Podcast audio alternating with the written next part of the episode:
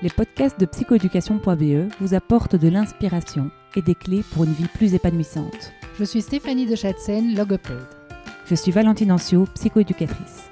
Ensemble, nous avons créé psychoéducation.be qui organise des événements dans les domaines de la psychologie et l'éducation. Vous trouverez toutes les infos à ce sujet sur notre site www.psychoéducation.be. Bonne, écoute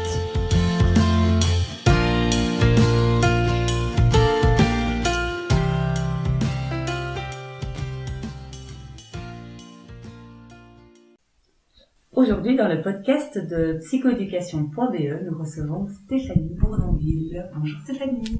Bonjour Valentine. Alors Stéphanie, tu es psychologue, neuropsychologue. Tu as euh, voyagé entre Bruxelles, Toulouse, Paris, dans tous les hôpitaux euh, les plus euh, prestigieux de France. J'ai l'impression. Je ne vois que tu rougis, mais, mais moi ça m'impressionne beaucoup. C'est tous les hôpitaux dont on parle à la télévision. Et donc tu as travaillé dans le service de pédopsychiatrie, de neuropédiatrie, tu vas nous raconter tout ça. Et, euh, et, alors le thème euh, qui nous intéresse aujourd'hui, c'est l'EMDR, euh, euh, dont tu vas nous parler, je l'espère en tout cas, parce que c'est quelque chose qui, qui nous intrigue. En tout cas, moi, ça m'intéresse.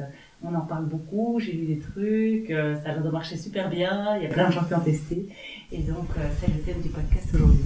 Alors, donc je travaille comme psychologue, neuropsychologue, c'est ma première formation, on va dire. Et effectivement, en sortant d'études, je voulais absolument travailler en institution pour euh, apprendre plein de choses, être entourée d'une équipe. Et j'ai eu la chance de trouver euh, assez rapidement en allant en France. Euh, donc je suis belge. Et je pense que l'effet que l'air paraît toujours plus verte chez le voisin m'a beaucoup aidé pour euh, faire un peu la différence par au CV de mes collègues français. Et donc, effectivement, j'ai eu la chance de, de, poster, dans, des, hôpitaux assez rapidement, d'être entourée d'équipes pluridisciplinaires.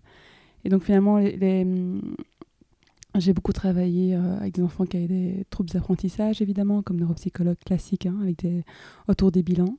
Euh, quelle que soit l'origine en fait euh, des troubles, l'étiologie, et beaucoup d'enfants avec troubles de l'attention, comme on parle aujourd'hui, euh, notamment quand je suis en neuropédiatrie. Et en fait, il se fait que je me suis aussi, euh, enfin en France, les neuropsychologues ont, ont moins mis le pied à l'étrier qu'en Belgique par rapport au service après-vente des bilans. Donc on fait les bilans, ils sont très bien faits, mais après on oriente vers les logopèdes ou les, les enseignants spécialisés ou les ergothérapeutes pour faire la suite. Et euh, moi, j'étais un peu frustrée de ça. Euh, et je me souviens que, euh, bon, j'ai je crois que mon attention a un peu du mal à être focalisée par ailleurs. Et j'ai fait l'expérience de la pleine conscience de manière totalement fortuite au tout départ. Et je me suis rendu compte, waouh, c'est merveilleux. je me sens totalement concentrée, focalisée. Donc, je me suis d'abord formée là-dedans. Et j'ai vu dans la pleine conscience vraiment euh, en outil euh, absolument formidable, mais dont vous avez déjà beaucoup parlé, vous, dans la psychoéducation, autour de la focalisation de l'attention, de la gestion des émotions, enfin gestion, enfin, l'accueil des émotions et pouvoir les écouter. Enfin voilà. Là, je m'étais, je m'étais aussi formée après en Belgique par rapport à ça à l'UCL, avec Sandrine de plus. Et, euh, et puis je, je, vous ai suivi, je vous ai fait venir à Paris. oui. oui, à chaque fois un grand plaisir de vous avoir euh, avec nous. Et, euh, et voilà, j'ai commencé un peu à avoir des petits outils euh, et puis dans l'hôpital où je travaille maintenant, c'est euh, la pédopsychiatrie. Euh, il y a eu euh, une volonté de, former les, psychologues à l'EMDR. Et donc j'ai demandé de faire partie de l'équipe. Parce qu'effectivement, j'avais déjà, la pleine conscience à mon actif comme pratique. et je savais que c'était quelque chose qui était plus ou moins complémentaire. Et, voilà, je ne regrette pas. Alors, le le MDR. Donc ce sont quatre lettres, hein. E, M, D. Oui. Euh, et donc euh, c'est A Movement. Alors j'avoue que j'arrive jamais à mémoriser l'acronyme. donc c'est Ice Movement. Je crois que c'est Desensibilisation Retreatment, un truc comme ça. Mais on, on, va, on va vérifier. voilà. Euh, donc c'est désensibilisation, retraitement, voilà des souvenirs en fait, idée par, par le mouvement oculaire, enfin une stimulation bilatérale alternée. Donc ça peut être les yeux, ça peut être des tapotements au niveau des genoux, au niveau des épaules. Il faut juste que ce soit alterné. Euh, le MDR a été construite, enfin a été développé par euh, une psychologue, Shapiro, euh, qui s'est qui s'est rendu compte à un moment donné que quand elle était un peu en moment de stress émotionnel intense, il y avait ses, ses yeux qui bougeaient très vite, enfin voilà, et que ça l'apaisait beaucoup. Euh, en fait, le MDR, moi je, je connais effectivement la pleine conscience, maintenant je connais un peu le MDR depuis deux ans, ça reste encore assez récent. Je connais pas l'hypnose, que j'ai jamais pratiqué ni sur moi. donc voilà, donc, mais, je, mais je sais. Voilà, c'est ça. J'ai l'impression, voilà, pour ceux qui, qui connaissent un peu l'un ou l'autre, j'ai l'impression que c'est toutes des disciplines de la même famille euh, avec des spécificités. Moi, la pleine conscience, je vais utiliser beaucoup la pleine conscience en régulation émotionnelle parfois, parce que je travaille aussi également, maintenant je suis un peu de psychiatrie, mais je travaille également en psychiatrie dans un centre euh, de consultation en psychotraumatologie, où on pratique euh, le MDR. C'est des gens qui ont vécu des choses atroces Oui, c'est ça, adultes. Ça peut, oui. Ou alors des souvenirs euh, plus anciens euh, qui nous empêchent d'être heureux. Voilà, oui. Des agressions, on va dire, n'est-ce pas?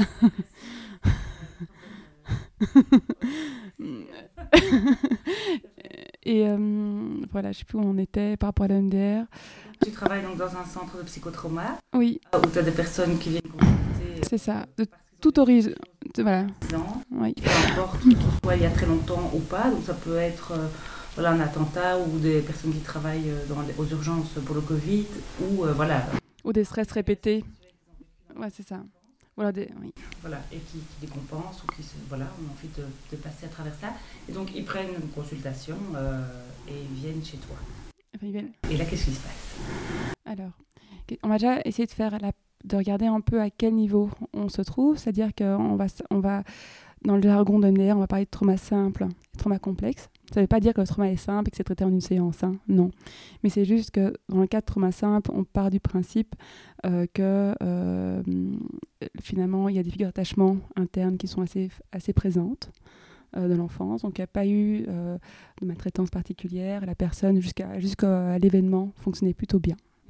Voilà, donc elle a des ressources internes qui sont disponibles. Donc là, on va s'appuyer là-dessus pour travailler sur le psychotrauma sur le traumatisme, pardon.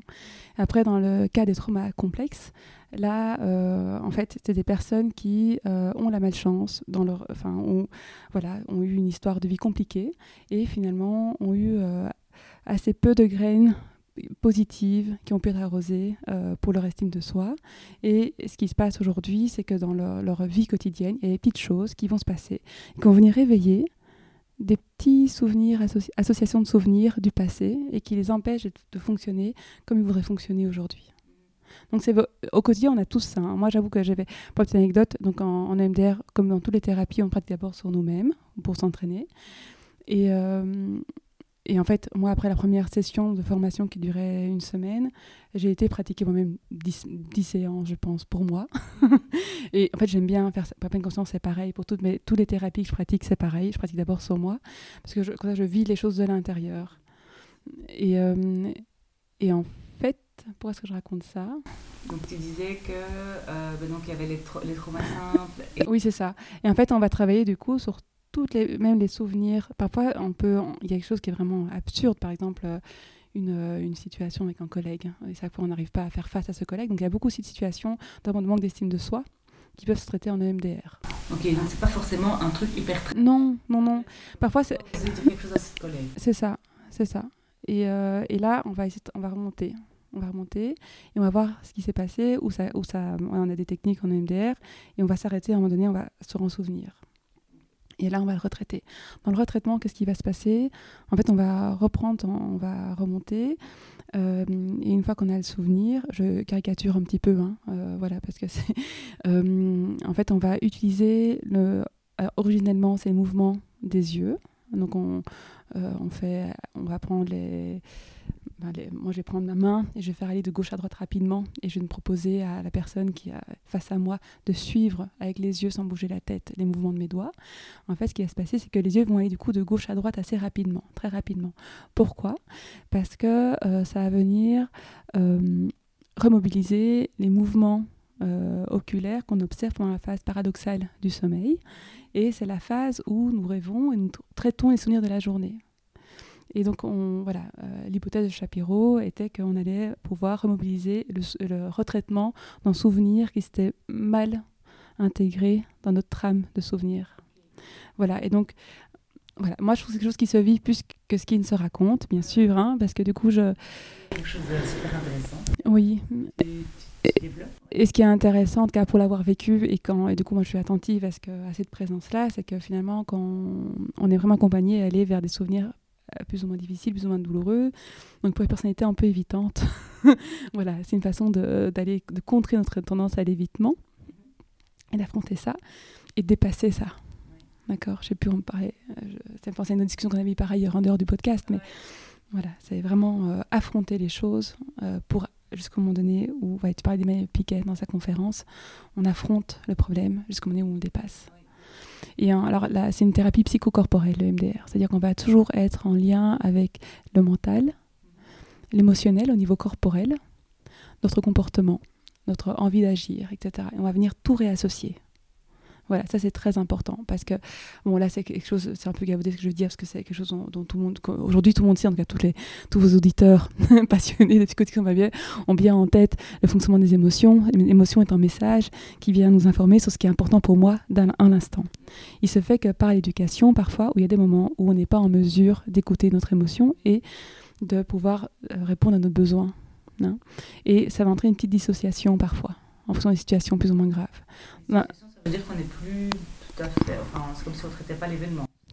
On n'est plus connecté à notre corps, avec ce qui se passe, etc. effectivement, parfois, on peut s'absenter un peu de nous-mêmes. Il y a des dissociations qui sont totalement fonctionnelles. Hein. Chez l'enfant, c'est fonctionnel, une dissociation. Il y a des moments où il va pouvoir se couper pour mieux revenir. C'est pas tellement, voilà, c'est pas tellement grave. Il y a différents types de dissociations. Après, le problème, c'est que parfois, quand on devient adulte et qu'on a, beaucoup de souvenirs qui ont été un peu dysfonctionnels, et ben dès qu'il y a une émotion qui m'embête, hop, je vais me couper. et hop, quoi, qu'est-ce qui se passe? Et on, et on devient une personne un peu perchée.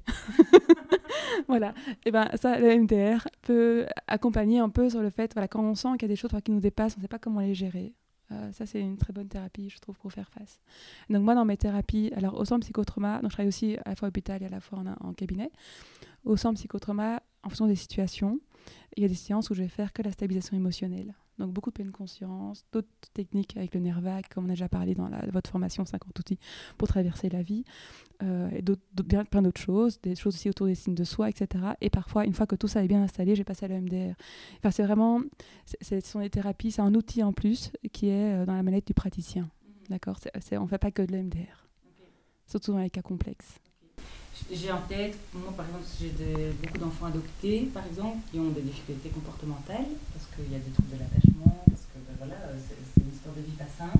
Est-ce que c'est une pratique qui peut être recommandée chez un enfant, par exemple, euh, pour justement apaiser les, difficultés euh, chez l'enfant, ce qui va se passer, c'est qu'on va toujours on, va, on, est, on, conseille en tout cas de partir vers ce qui l'embête lui aujourd'hui. Mmh. Donc on va pas spécialement remonter vers le passé, de euh, l'histoire d'attachement, parce que parfois il y a des choses qui ne sont pas non plus accessibles à la conscience. Euh, voilà. moi, je pense vraiment que le MDR est une, euh, une, pratique qui peut être proposée dans beaucoup de situations différentes. Il faut juste que le praticien soit très formé et très au clair avec effectivement la population qui l'accueille, que ce soit enfant ou adulte. Ça pourrait, ça pourrait. Non, ça pourrait on va travailler autre chose. Voilà, on va travailler d'une certaine façon. En fait, on va, on va autre chose. Non, mais ce que je veux dire par là, euh, c'est qu'on va prendre ce que l'enfant amène et on va partir de sa demande d'abord et peut-être on va remonter. Voilà. Et donc, euh, que ce soit un enfant, un ado, un adulte qui a vécu un traumatisme, combien de séances sont nécessaires? Ça, je sais pas, je peux pas te dire. Non, on a tendance à dire que c'est. Alors oui, il y a des protocoles, mais c'est c'est pas c'est rarement que ce soit en ou quatre séances. Ça peut après peut-être que moi je suis encore débutante hein. donc euh, peut-être que voilà je, je pars en tout cas pour ma pratique. Mais ma pratique finalement maintenant elle euh, moi je suis beaucoup au centre psychotrauma euh, je sais qu'on arrive très rapidement. En fait, ça dépend aussi. Ça dépend de beaucoup de choses. Excusez-moi. Je, euh, ça dépend de la relation qui va se nouer avec le praticien. Moi, j'ai comme l'impression, j'ai pas encore eu de séance où en trois séances, c'était bingo, je rentrais chez vous, salut. Après, moi, je vois à l'hôpital. c'est gratuit en France. Les soins sont entièrement gratuits. Donc, euh, voilà. Et, puis, il y a la relation. Moi, je suis, on m'appelle la maman, quoi. Enfin, je suis celle, je suis la thérapeute qui materne beaucoup les personnes qui viennent nous voir parce qu'effectivement, je, mais je fais beaucoup d'apaisement, de régulation émotionnelle. Donc, euh, mais par contre, systématiquement, euh, après une à deux séances, il y a un vrai soulagement. c'est-à-dire des, voilà, il y a un vrai soulagement. Et donc, en plus, quelque part donc, de cette technique de mouvement des yeux, qui, qui moi, en tout cas dans l'hypnose, me fait penser à la saturation sensorielle euh, mhm. parce que tu as expliqué, parce que je n'avais pas imaginé que ça pouvait rejoindre le, sommeil paradoxal, mais quand on est en saturation sensorielle, en fait, on part dans un état euh, d'hypnose, quoi, hein, de conscience modifiée, donc clairement, il y a aussi un lâcher-prise du mental, il y a, il y a un accès à, à l'inconscient, qui euh, qu'on peut pas avoir si on, mm. on, se tape une dispute comme, comme on fait maintenant quoi. Donc clairement il y a, il y a quelque chose il y a un accès peut-être plus au plus profond quelque part de, de l'individu qui, qui, peut se faire. Donc euh, moi ça me, ça me, ça me ça me rappelle à ça euh, dans ce que tu racontes. Et, euh, et donc je trouve que ça c'est super intéressant. Donc on va pouvoir regarder quelque part son traumatisme dans les yeux mais peut-être dans une sphère qui est peut-être plus sécuritaire ou en tout cas euh, je sais pas oui sécurisé oui Mm. dans, ce que, tu me dis. Donc il y a ça, il y a, évidemment le lien thérapeutique qui, se mm. passe. Euh, mais donc euh, voilà, parfois, et, moi pour pratiquer l'hypnose pour moi-même, par exemple, je sais qu'en une séance, il y a parfois des métamorphoses. Mm. Donc euh, j'ai vraiment l'impression que c'est une cousine de l'hypnose en fait, cette, thérapie. Est-ce que ça, te parle? Oui, ça me parle. Ça me parle beaucoup, sachant que par rapport à l'hypothèse du sommeil paradoxal et du retraitement du souvenir, j'ai pas connaissance enfin voilà, ait des, une littérature très très très euh, précise et validante à ce niveau-là, sont des hypothèses, euh, mais il n'empêche que ça fonctionne. Donc effectivement, moi ça me parle le côté saturation sensorielle, parce que pour l'avoir euh, pratiqué sur moi, je vois quand effectivement on, on, aborde, on affronte quelque chose qui est difficile et qu'il y a ce thérapeute là qui est en toute présence avec nous et qui est là, qui est très attentive, je trouve qu'il y a quelque chose de soutien, effectivement. C'est comme si la petite Stéphanie était prise par la main pour affronter quelque chose, revenir sur un souvenir passé et réassocier toutes les parties de nous-mêmes qui étaient dissociées et le dépasser. Il y a vraiment. En fait, il y a, une image que j'aime bien, c'est. Euh, il faut que je la retrouve.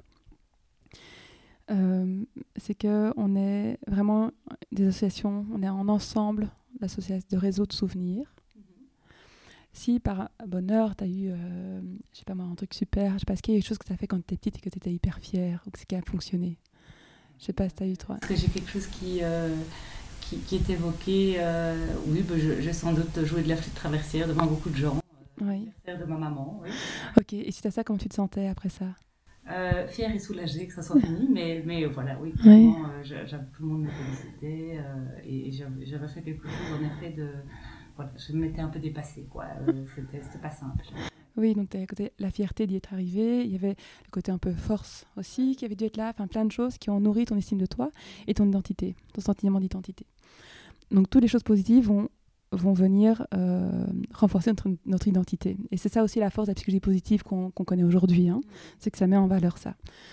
Euh, quand on a quelque chose de, un traumatisme qui vient, un événement qui vient dans notre vie, qui vient bousculer un peu tout ça, effectivement, il y a quelque chose un peu de qui vient un peu euh, coincer un peu les rouages de notre identité. Et en fait, on va juste en MDR revenir dans le passé pour venir débloquer tout ça, pour pouvoir libérer la personne du présent. Donc c'est vraiment en, en, travail entre le, passé, le présent et le futur. On est toujours entre ces trois trucs-là. Donc je sais pas si en hypnose, c'est même. Je crois qu'il y a des choses assez. pareilles. voilà, il doit y avoir des choses comme ça aussi un petit peu, je pense. Hein. Euh... que c'est dans le, la, la, consultation en tant que telle. Quoi. C'est, le, en hypnose, ben, quand tu parles du, du, tapotement, ça peut être des choses comme ça. Oui. Ou ça peut être simplement euh, voilà, de, de, mettre la personne dans un endroit refuge qui fait qu'on quitte complètement euh, aujourd'hui et maintenant, qu'on part dans une espèce de bulle, euh, qu'on fait un voyage en fait. Oui. Pour moi, quand, je fais l'hypnose, je, je, fais un voyage. quoi. Est-ce que c'est quelque chose qu'on peut retrouver dans le MDR ou pas forcément? On va toujours rester dans ici et maintenant aussi. C'est-à-dire qu'en fait, on a un pied dans le passé et un pied dans le présent. C'est-à-dire, parce que, en fait, comme euh, dans le MDR, c'est vraiment quelque chose en lien avec le trauma, il y a des choses qui sont terribles et qu'on ne peut pas revivre. Et, je ne sais pas si. Non, c'est pas nécessaire. Non, non, parce que sinon c'est horrible de repasser ça. Enfin, c'est-à-dire qu'en tout cas, la personne n'est pas les deux pieds dans le passé. On a toujours... Et donc moi, je vais te dire, exemple, si on fait une séance à deux, je vais dire, Valentine, n'oublie pas, on est ensemble, je suis avec toi. Allez, on y retourne. Mais on y retourne ensemble. Et on va avoir des images, par exemple, on va se mettre, ils vont tous les dans un train, et la vue par la fenêtre, c'est le souvenir difficile qui repasse. Et si on est, c'est difficile, hop, on arrête, on respire, on se régule et puis on y retourne. Et après, on continue à traiter, par exemple. Ok, mais donc il y a quand même un, voyage. Oui, il y a un voyage, oui, vraiment, il y a, un voyage. On, part dans le passé, mais par contre, c'est juste qu'il y a des moments. Euh, euh, si la personne, on ne veut pas que la personne soit figée, on va la défiger. Parce que si le quotidien, le quotidien est perturbé parce qu'on est, on est figé encore au quotidien. Euh, soit par des idées, euh, voilà, par des, qu'on appelle ça encore des, des, croyances bloquantes qui nous figent en fait. Et ben ça, c'est voilà quelque chose qu'on va pouvoir définir en MDR aussi. et l'idée, c'est que dès qu'on fige, on va, après, on a plein de petits trucs, je ne pourrais pas le dire parce que c'est des choses qui sont plus techniques, etc. Mais y a plein de choses qui pour aider à défiger. Quand la personne n'arrive pas à sortir de cette souffrance, etc., et ben on va avoir des choses pour l'aider à, passer au-dessus. Donc, et, le but de les séances durent assez longtemps, c'est entre 1h et 1h30. Et le but, c'est qu'à la fin de la séance, la personne puisse rentrer dans sa vie normale. Alors effectivement, on va être activé, hein. c'est-à-dire qu'on va conseiller de ne pas partir pour, euh, pas, pas, faire une allocution pendant deux heures devant une, assemblée de 150 personnes, hein, parce qu'on est plutôt activé. C'est-à-dire, quand je dis activé, c'est qu'on a, on a touché des souvenirs qui étaient difficiles et en fait, le corps revit encore les souvenirs difficiles. Donc on est encore un peu activé après. Donc moi je vais prendre un temps en fin de enfin, les thérapeutes MDR vont prendre un temps en fin de séance pour essayer de revenir à la fenêtre de tolérance parce que finalement le psychotrauma c'est quoi? Parce qu'on peut tous les deux avoir la, euh, le même événement. Je sais pas, on peut être en voiture ensemble, hop, on fait un accident ensemble la même voiture. Toi, tu vas bien le vivre et moi ça va être catastrophique. Parce que moi, dans ma trame de souvenirs passés, il y a un truc qui a été réveillé et qui s'est réactualisé. Et mon cerveau croit que c'est à nouveau présent. Et mon corps croit que c'est à nouveau présent. Et ça qui fait qu'on peut avoir des, vécus très différents d'une même situation. C'est un lien avec de ce qu'on est, notre passé, etc. dans histoire.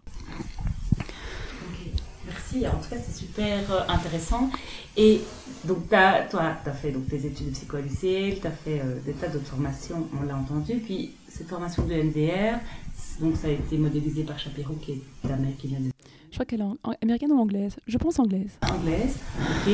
Et, euh, et, donc, si on veut s'intéresser à cette méthode, comment ça se passe? Toi, tu étais formée où ça? C'est EMDR Europe. Voilà, et il y, a, y, a un plan en Belgique donc euh, c'est très bien. Enfin, c'est le même, euh, même organisme en fait. C'est quoi C'est une formation de combien C'est une formation qui. Enfin, en fait, il y a le premier module euh, dure 5 jours dans mon souvenir. Et puis vous avez 10 heures de supervision en groupe avec une vidéo qu'il faut montrer. voilà, ça c'est pour le niveau 1, donc le trauma simple. Donc trauma simple, c'est euh, accompagner une personne qui a eu un accident de voiture, mais qui n'a pas de passé douloureux particulièrement, et qui avait une bonne estime d'elle-même, et juste qui n'arrive pas à reprendre la voiture, par exemple.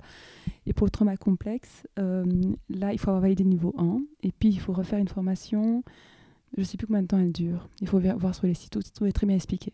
Et puis à nouveau, vous avez 10 heures de supervision. Et après, si vous voulez faire les modules enfants, c'est une autre formation, là qui dure d'abord deux jours pour le niveau 1.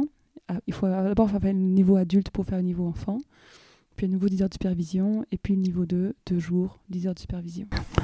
Ça peut se faire petit. Oui, c'est ça, oui. Ça me paraît en tout cas hyper indiqué. Je pense, moi j'ai travaillé dans l'aide à la jeunesse, je me dis mon Dieu, euh, en fait, tous les thérapeutes qui travaillent dans l'aide à la jeunesse devraient pouvoir euh, euh, bénéficier de ce, genre de formation, parce que c'est des personnes polytraumatisées, oui. les, les, enfants, les ados avec qui j'ai travaillé, clairement auraient eu besoin de ça. C'est que d'institution. C'est que mon trépied, euh, vraiment euh, thérapeutique dans ces cas-là, c'est le MDR, euh, pleine conscience, psychologie positive, enfin, peut-être même cadre, enfin, peut-être une chaise, psychoéducation, des choses comme ça. voilà. Et après, évidemment, toutes les thérapies, là, toutes les théories de l'attachement, toutes les, les, thérapies un peu psychodynamiques aussi, de la relation. Mais bon, voilà, c'est un peu intégré là-dedans, quoi. Et donc aujourd'hui, toi, Stéphanie, tu travailles donc à la Fondation Vallée. Euh, comme euh, thérapeute euh, en, pédopsychiatrie. Oui, comme neuropsychologue d'abord, c'est ma première fonction. oui, enfin c'est plus, enfin oui, on peut. enfin j'ai une casquette, enfin j'ai la chance d'avoir un métier assez libre, on va dire, et on me fait assez confiance. Donc j'ai eu beaucoup d'activités très différentes donc dans ce poste, donc j'aurais du mal à définir. Mais en tout cas, mon poste premier c'est psychologue neuropsychologue. Mais par contre, je... c'est ça, oui. Euh, où tu reçois euh, des familles, des enfants, des ados. Est-ce qu'on peut te retrouver quelque part? Est-ce que tu as euh, un site internet, une page Facebook J'ai un compte LinkedIn. on va dire. on peut me trouver là-dessus, sur, le, sur LinkedIn. Voilà. De Bournonville. C'est ça. Voilà, et donc euh, merci pour euh, le partage de ton expérience. Et, euh, et à bientôt peut-être sur euh, un autre thème, parce que j'ai l'impression que tu peux nous parler. Avec plaisir, Valentine. Merci de nous avoir écoutés jusqu'au bout. Si vous avez aimé ce podcast, merci d'en parler autour de vous. Et de nous mettre 5 étoiles et un commentaire sympa sur votre plateforme d'écoute. À, bientôt